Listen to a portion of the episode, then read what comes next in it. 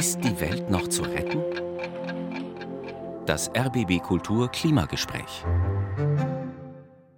Übermorgen, am Donnerstag, da beginnt die 28. Weltklimakonferenz, dieses Mal in Dubai.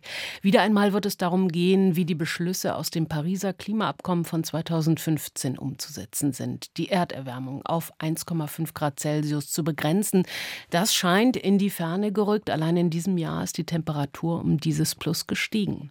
Während manche Klimaaktivistinnen die Klimakonferenz als eine Greenwashing-Veranstaltung bezeichnen, gibt es wieder andere, die noch noch Hoffnung haben.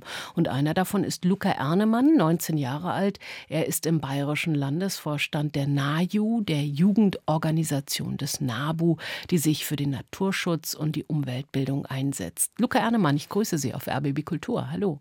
Hallo. Die Jugenddelegierten der NAJU sind als Beobachterinnen akkreditiert. Sie sind einer davon, werden also zur Klimakonferenz nach Dubai sich aufmachen. Geht es denn über das Beobachten hinaus oder wie weit können Sie wirklich auch sowas wie Einfluss nehmen? Ja, also für uns geht es über das reine Dasein hinaus. Also wir wollen kritisch hinterfragen die Beschlüsse das Reden der Regierungspartner miteinander und unsere Meinung als Jugend klarstellen auf der Weltklimakonferenz. Und es geht weit darüber hinaus über den äh, Rahmen des reinen Dabeiseins. Mhm. Kritisch beobachten, haben Sie dann ein Stimmrecht? Nein, wir sind mit Beobachter-Badges da, also wir dürfen quasi in den Verhandlungen, soweit sie öffentlich zugänglich sind, mit teilnehmen, aber äh, haben kein Stimmrecht. Was ist denn das größte Anliegen der Jugendorganisation, wenn wir über das Weltklima sprechen? Das größte Anliegen von uns als Jugendorganisation NABU ist, dass wir möglichst schnell aus den fossilen Energien aussteigen und dass wir Generationengerechtigkeit schaffen, dass wir in Zukunft die Jugend, die jetzt aktuell auf der Welt sind, die nur noch folgt, sind die Leute, die der Klimawandel am meisten betrifft und nicht die Leute, die aktuell in der Macht sind oder aktuell Entscheidungen treffen in der Welt. Manche beschreiben die Weltklimakonferenz als Greenwashing-Veranstaltung. Wie sehen Sie das? Es gibt natürlich verschiedenste Interessenvertreter auf der Weltklimakonferenz, von allen von Ölkonzernen oder äh, von Unternehmen aus dem Westen. Man kann es als vielleicht als Greenwashing sehen, jedoch sind wir vor Ort und versuchen Demonstrationen zu machen. Wir versuchen kritisch auf die Veranstaltung zu blicken und ähm, Argumente rauszugreifen und diese in kritischen Kontext zu ziehen. Und wir lassen da nicht Greenwashing mit uns betreiben. Wir sind einfach da, um die Meinungen und Forderungen der Jugend und der Personen, die am meisten vom Klimawandel betroffen sind, klar sichtbar zu machen und uns nicht da reinziehen zu lassen in irgendwelche Greenwashing-Aktionen. Mhm. Einige Knackpunkte und heiße Kartoffeln wird es sicherlich geben. Einige Länder zum Beispiel planen auf dieser Weltklimakonferenz eine Allianz für mehr Atomenergie. In einer Erklärung wollen Frankreich, Großbritannien, die USA, Schweden, Südkorea und die Vereinigten Arabischen Emirate als Gastgeberland fordern, die Atomkraftkapazitäten bis 2050 zu verdreifachen machen. Wie verhält sich der NAJU dazu? Also wir haben eine klare Position für den kompletten Ausstieg aus der Atomkraft. Das ist ein breiter Diskurs auf der Weltklimakonferenz und es gibt natürlich verschiedene Ansichten. Wir in Deutschland sind da aktuell mit unserer Ansicht sehr alleine, wenn man es mal so sagen darf. Aber es ist keine zukunftsgerichtete Technologie. Also es gibt Kriege, es gibt so viele Faktoren, die passieren können mit Atomkraftwerken, die einfach auch viel zu risikoreich sind.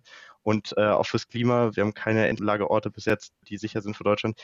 Also wir stehen da dem so gegenüber, dass wir komplett aus allen Atomenergien aussteigen müssen und das auch für die Gesamtwelt fordern und dass wir nicht auf fossile Energien in der Zukunft setzen. Es sind so viele Themen, die auf dieser Konferenz behandelt werden und versuchen unsere Themen darauf zu fokussieren, ähm, wo wir wirklich was umsetzen können, wo wir, ähm, wo wir jetzt was fordern können, dass wir aus den fossilen Energien sofort aussteigen müssen. Und wir müssen uns natürlich muss sich auch dem Problem Atomkraft angenommen werden, aber das wird nicht eines unserer Hauptpunkte sein. Mhm. Einer der bislang ungeklärten Fragen ist, wie ärmere Länder konkret bei der Transformation unterstützt werden können. Und bei der letzten Konferenz war ein Ergebnis, einen Fonds zur Kompensation von Schäden und Verlusten für vulnerable Staaten einzurichten. Das heißt also weiter so und wir zahlen die Kompensation. Wie stehen Sie dazu? Also auf der letzten Weltklimakonferenz wurde nur beschlossen, dass es so einen Fonds geben soll. Wer wie viel zahlt und wie das, dieser Fonds genau aussehen soll, das ist quasi Teil der diesjährigen Weltklimakonferenz.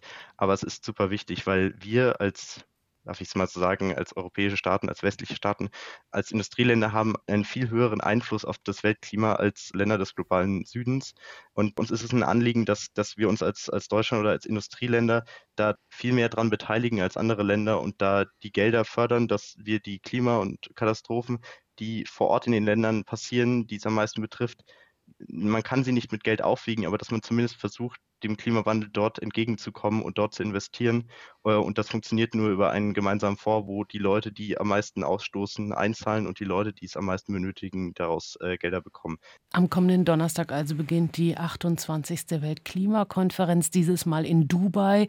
Und mit dabei sein wird auch Luca Ernemann vom Bayerischen Landesvorstand der NAJU, der Jugendorganisation des NABU. Ich danke Ihnen für das Gespräch auf RBB Kultur. Dankeschön.